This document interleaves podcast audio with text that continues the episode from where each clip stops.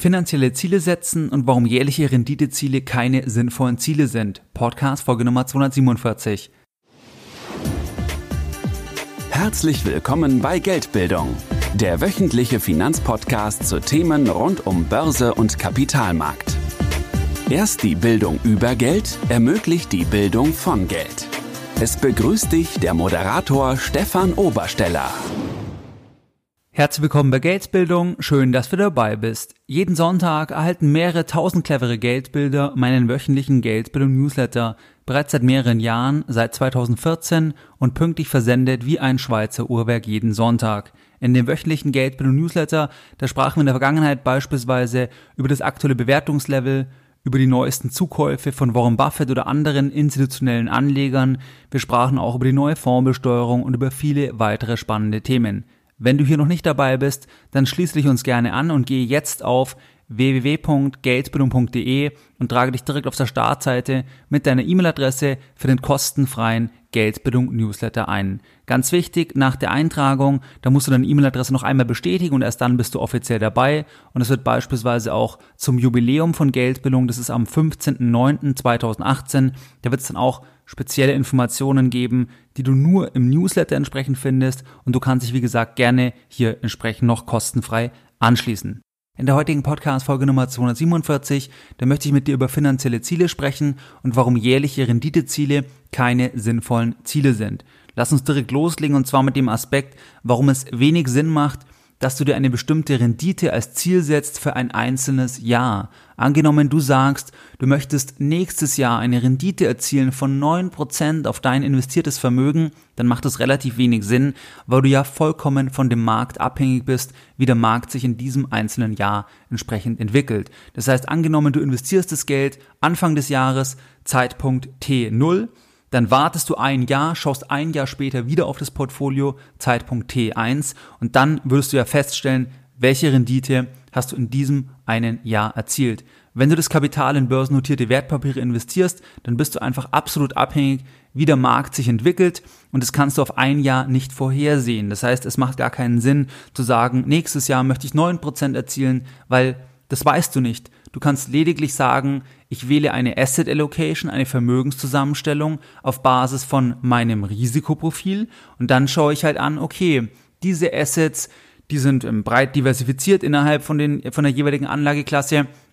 und da habe ich historisch eine folgende Renditeerwartung und dann kannst du gewisse Erwartungen an die Zukunft formulieren auf Basis von dem, was auch die Vergangenheit auf lange Zeit rein ähm, entsprechend gezeigt hat. Eine Garantie ist es trotzdem nicht, aber da sind es Mittelwerte und nicht in Bezug auf ein einzelnes Jahr. Das ist generell ein Problem, was ganz viele Privatanleger haben und was auch bei institutionellen Anlegern natürlich ein Problem ist, weil jeder institutionelle Anleger, der muss sich rechtfertigen, warum die Rendite in einem bestimmten Jahr so war, wie sie war, obwohl er das ja gar nicht kontrollieren kann. Das heißt, er legt selbst das Geld an, aber er ist ja selbst nur ein kleiner Player und ein kleiner Marktteilnehmer und er entscheidet ja nicht, ob die Bewertung T1 nach einem Jahr genau dann deutlich höher ist oder halt nicht in diesem einen Zeitraum. Langfristig, da kann ich gewisse Aussagen treffen, wo das relativ sicher ist, weil die Begründung anders ist und weniger dann von einem kurzen Zeitfenster abhängt. Aber auf ein einzelnes Jahr bezogen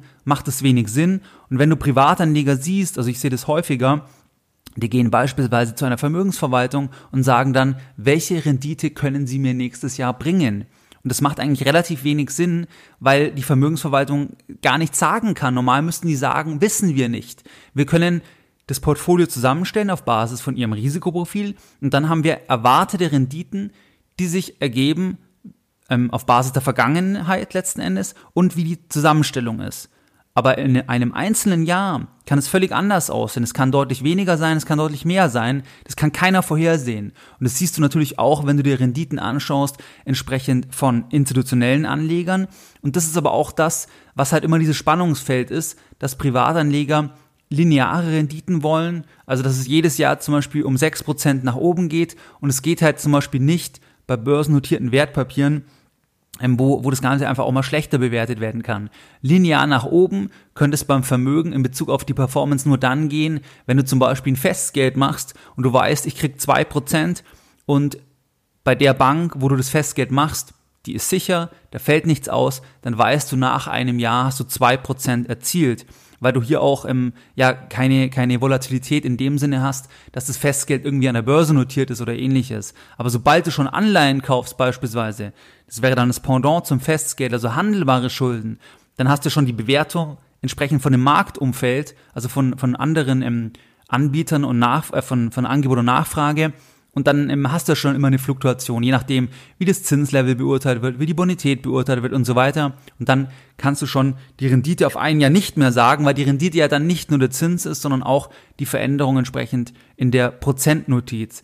Deswegen der erste Aspekt von der heutigen Podcast-Folge, jährliche Renditeziele machen wenig Sinn, weil keiner die Renditen für ein einzelnes Jahr vorhersehen kann, weil das hängt ja extrem vom Gesamtmarkt ab und den kannst du von einzelnes Jahr nicht vorhersehen, weil du weißt nicht, ob nächstes Jahr eine Wirtschaftskrise ist und dann hast du völlig andere Renditen. Das heißt, Renditeaussagen geht nur auf lange Sicht als Durchschnittswert, aber nicht auf einzelne Jahre. Wenn wir uns zum Beispiel die Renditen von Warren Buffett anschauen, dann siehst du das sehr schön bei der Aktie von Berkshire Hathaway. Die hat historisch im Durchschnitt von 1965 bis 2017 eine Rendite von 20,9 Prozent pro Jahr erzielt. Im Durchschnitt. Wenn wir uns einzelne Jahre anschauen, sieht es gänzlich anders aus. Beispielsweise im Jahr 2008, da hat die Aktie fast 32 Prozent verloren. Im Jahr 2009 hat die Aktie lediglich 2,7 Prozent zugelegt. Und im Jahr 2013 hat die Aktie beispielsweise überdurchschnittlich zugelegt mit fast 33 Prozent. Das heißt einfach, das einzelne Jahr kann niemand prognostizieren. Die Rendite von einem Portfolio von börsennotierten Wertpapieren, vor allem dann, wenn es Aktien sind, auch wenn es Anleihen sind, dann geht es aber noch eher, weil da die Schwankung geringer ist, aber bei Aktien geht es überhaupt nicht. Das kann man nicht sagen, weil man nicht weiß, wie sich der Gesamtmarkt auf kurze Sicht entsprechend entwickeln wird. Und das siehst du auch dann bei einer Aktie wie zum Beispiel Berkshire Hathaway. Wenn wir uns das Thema Stiftungsfonds anschauen, das hatten wir in der letzten Podcast-Folge, dann sehen wir auch dort das, dass die Rendite des einzelnen Jahres sehr, sehr stark schwankt.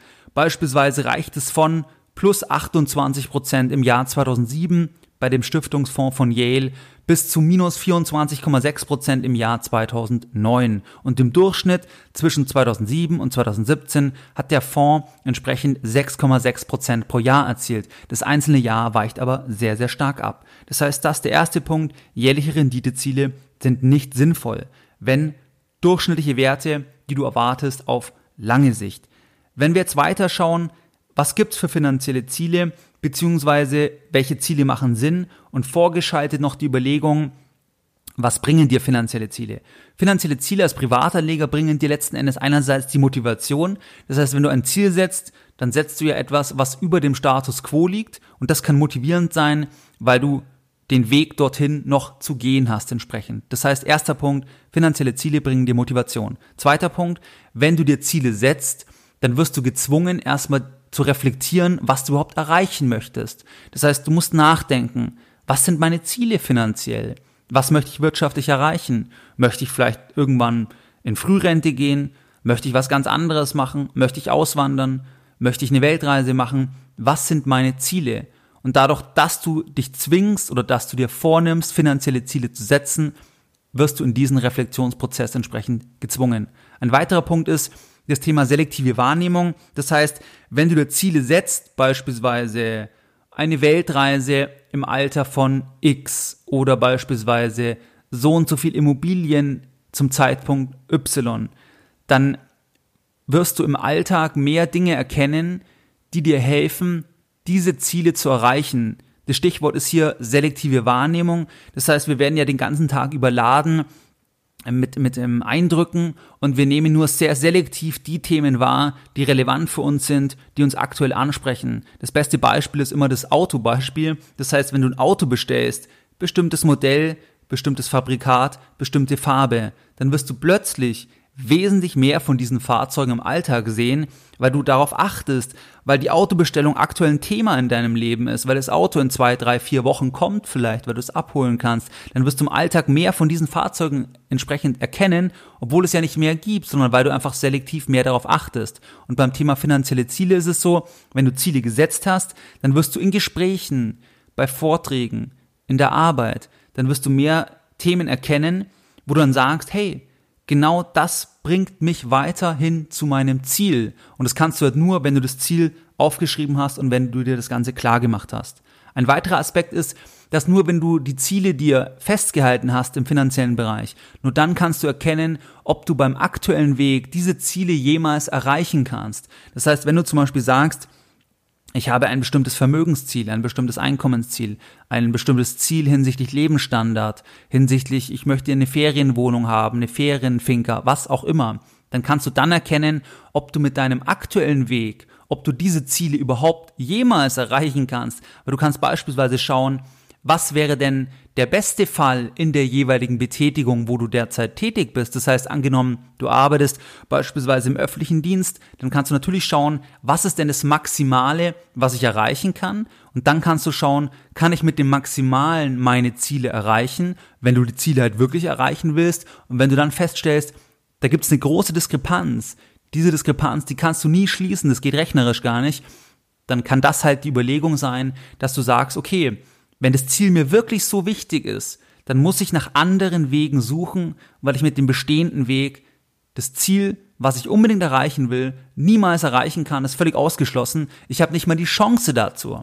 Das heißt, auch das erkennst du, wenn du finanzielle Ziele dir entsprechend setzt. Jetzt kommen wir dazu, was sind denkbare Ziele? Wir haben eingangs ein Ziel gehört, was wenig Sinn macht. Es macht wenig Sinn, wenn du dir als Privatanleger für das nächste Jahr eine bestimmte Rendite als Ziel setzt, wenn langfristig durchschnittlich, aber nicht für das einzelne Jahr. Was gibt's jetzt für Ziele, die Sinn machen? Ziele, die Sinn machen, sind beispielsweise Einkommensziele, Vermögensziele, beispielsweise eine bestimmte Sparquote als Ziel prozentual, dass du zum Beispiel sagst, 20 Prozent vom Einkommen möchte ich sparen, 30 Prozent möchte ich sparen oder das Ganze als absolute Ziel, als absolutes Ziel formuliert, beispielsweise 500 Euro pro Monat, 1000 Euro pro Monat, 2000 Euro pro Monat, was auch immer dein genaues Ziel ist, das möchte ich sparen. Das heißt, das wäre eine Dimension.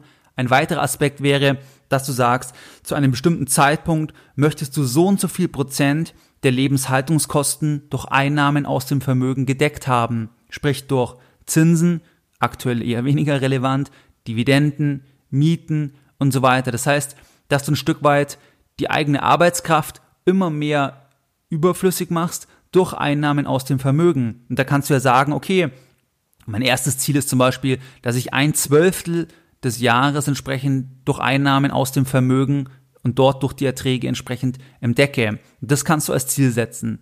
Weitere Möglichkeiten sind beispielsweise, dass wenn du im Immobilienbereich tätig bist, dass du sagst, so und so viel Einheiten möchte ich pro Jahr kaufen, beziehungsweise so und so viel Quadratmeter möchte ich pro Jahr aggregiert entsprechend kaufen. Dann könntest du als Ziel dir setzen, zum Zeitpunkt X möchte ich so und so viel Einheiten beziehungsweise so und so viel Quadratmeter entsprechend besitzen. Das wären weitere Ziele. Natürlich gibt es noch viele weitere Möglichkeiten, aber das sind einige aus meiner Sicht wichtige Ziele. Und jetzt ist die Frage, wie finde ich eine sinnvolle Größenordnung? Wie findest du eine sinnvolle Größenordnung?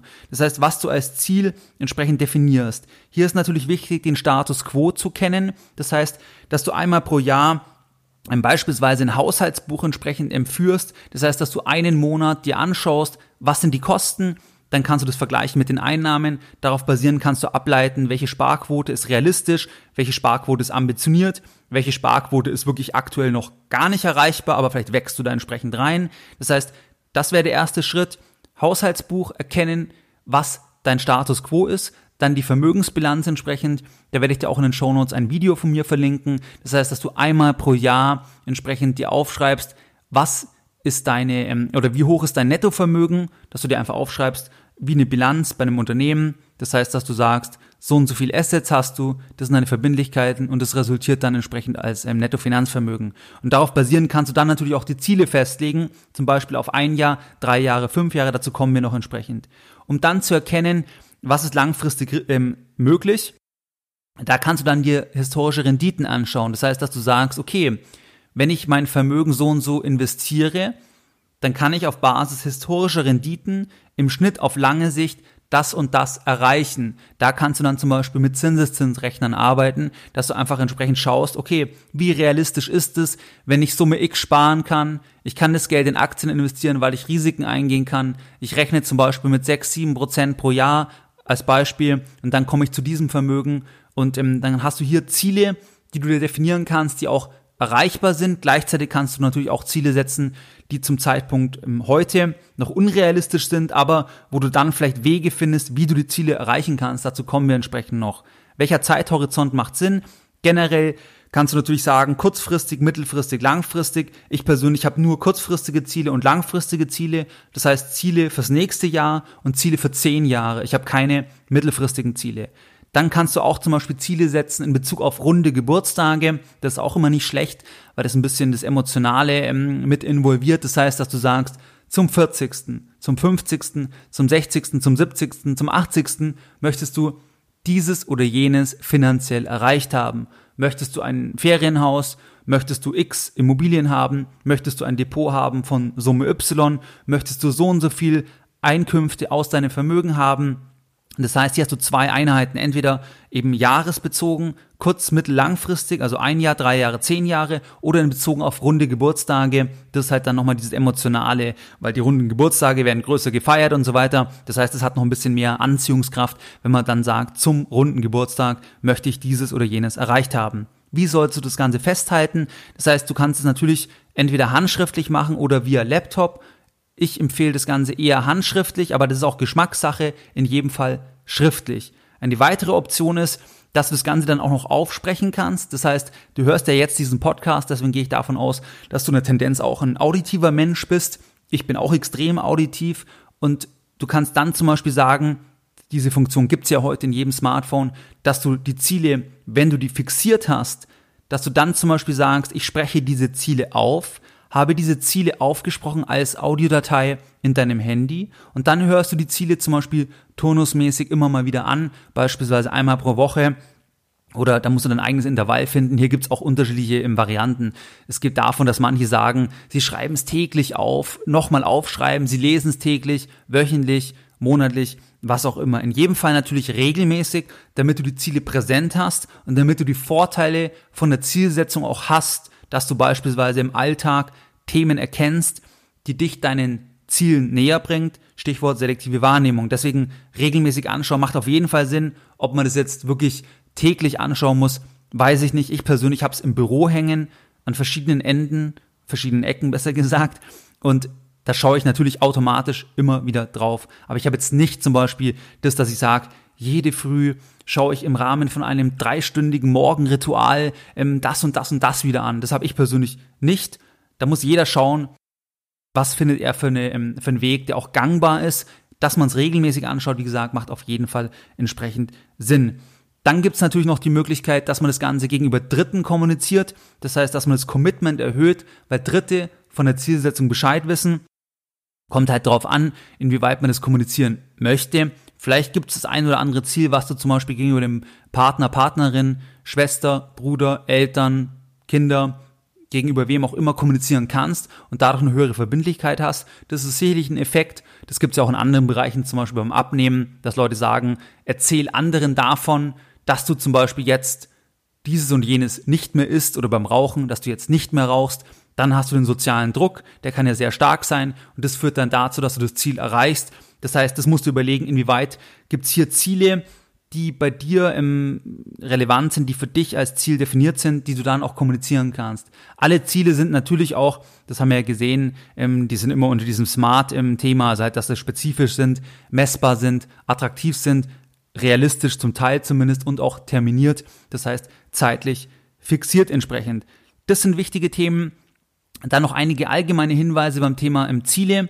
Aus meiner Sicht macht es Sinn, dass du Ziele auch emotionalisierst, also finanzielle Ziele. Das heißt, dass das Ziel zum Beispiel ein bestimmtes Nettovermögen zu haben, das ist ja ein abstraktes Ziel. Das heißt, Vermögen an sich, das ist ja erstmal, das sagt ja nichts aus, sondern es geht ja immer um die, um das Gefühl hinter dem Vermögen. Das heißt, dass du beispielsweise dann halt nicht mehr unbedingt arbeiten musst, sondern nur das machen kannst, was du möchtest, oder um andere ähm, äh, emotionale Themen, die sich aus diesem Ziel ergeben. Das heißt, das ist eine Idee, eine Überlegung, wie kannst du das Ziel emotionalisieren, dass du halt ähm, quasi wirklich dieses Gefühl erreichen willst, weil das eine höhere Strahlkraft hat gegenüber diesem rein ähm, absoluten Ziel. Dann das zweite ist, dass du langfristig, zum Beispiel, wenn du ein Ziel für zehn Jahre hast, oder angenommen, du bist jetzt zum Beispiel 40, du hast ein Ziel zum 50., da kannst du aus meiner Sicht sehr, sehr unrealistische Ziele setzen, weil das ähm, gibt ja auch diese Aussage, die Utopien von heute das sind die Realitäten von morgen, weil wir gerade langfristig einfach extrem unterschätzen, was man dann erreichen kann. Und da glaube ich, dass du dir definitiv ein Ziel setzen solltest, was du Stand heute unrealistisch empfindest und wo du sagst, ich weiß noch gar nicht, wie ich da hinkommen kann. Aber ich glaube, dass das wichtig ist. Also nicht nur irgendwelche Ziele, die du eh erreichst, sondern Ziele, vor allem langfristig, die Stand heute noch in keiner Weise erreichbar erscheinen, halte ich für wichtig. Der dritte Punkt ist das Thema Dankbarkeit. Das heißt, dass du trotzdem für das, was du hast, dankbar bist, weil gerade im Bereich der Finanzen, da geht ja immer mehr. Ich meine, du kannst immer noch mehr, noch mehr, noch mehr und dann bist du in einem selbst geschaffenen Hamsterrad. Das heißt, dass du trotzdem immer sagst, das, was ich habe, toll. Trotzdem kannst du ja ambitionierte Ziele haben und offen sein für mehr, aber Dankbarkeit für das Bestehende.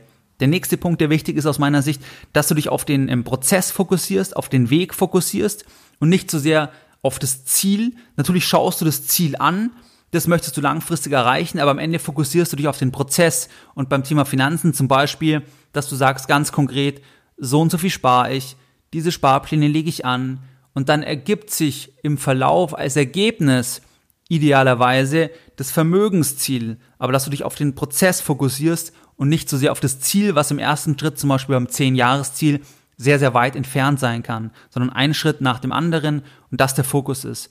Dann, was auch wichtig ist, dass du schaust, was sind tatsächlich deine finanziellen Ziele? Weil gerade im Online so viele, das müsste man haben, sollte man haben. Jeder muss für sich selber entscheiden. Es gibt keinen anderen, der dir sagen kann, was dein Ziel sein soll. Das heißt, wenn du zum Beispiel sagst, ich bin jetzt beruflich total zufrieden, dann ist ja alles perfekt.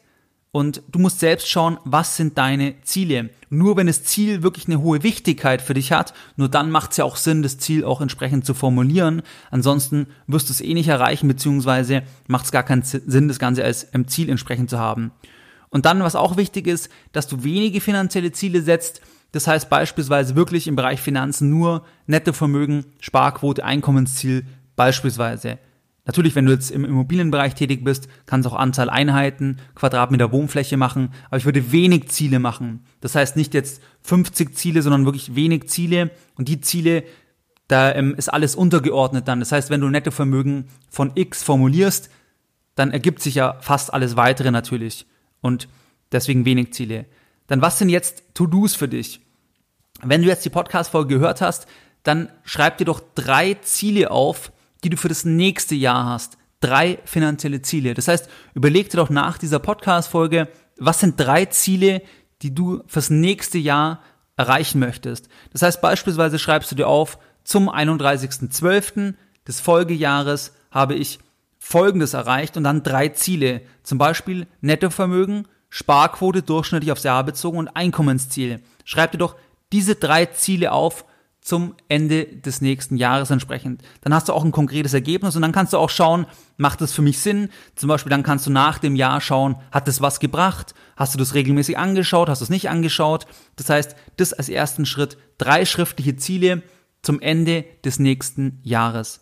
Was waren jetzt die Lessons learned in der heutigen Podcast-Folge Nummer 247?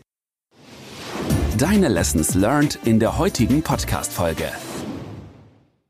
Wir haben heute über finanzielle Ziele gesprochen und warum jährliche Renditeziele nicht wirklich sinnvolle Ziele sind. Jährliche Renditeziele sind schwierig, weil auf Jahresebene man die Rendite nicht wirklich beeinflussen kann, insofern, weil das von der Entwicklung des Marktes abhängig ist.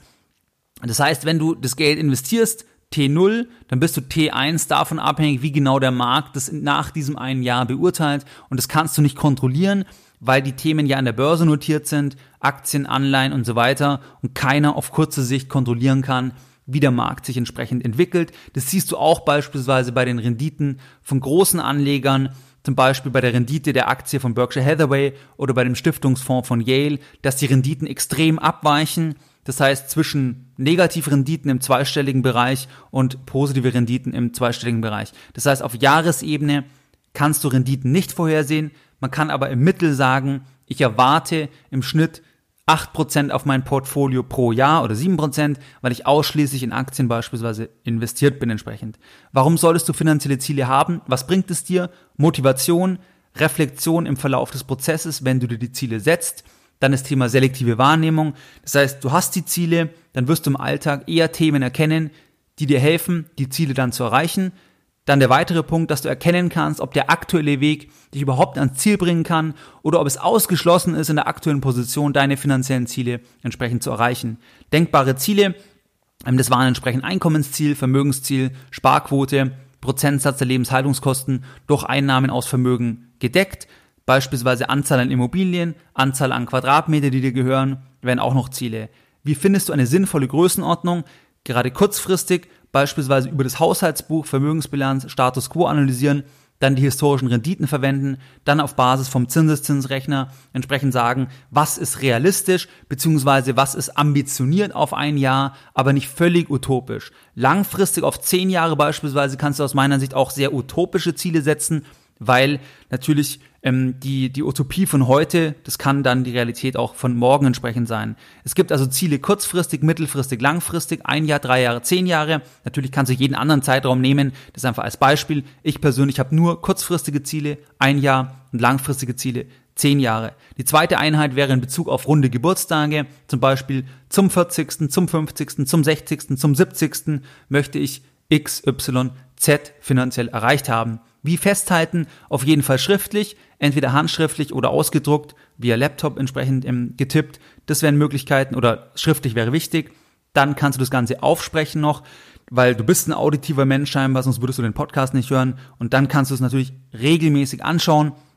Zum Beispiel einmal in der Woche, einmal im Monat, alle zwei Wochen, täglich, wie auch immer dein Intervall ist. Natürlich, je öfter du es anschaust, desto besser insofern, weil du dann das Präsente hast und im Alltag eher dann ähm, das erkennst. Natürlich kannst du es auch gegenüber Dritten noch kommunizieren.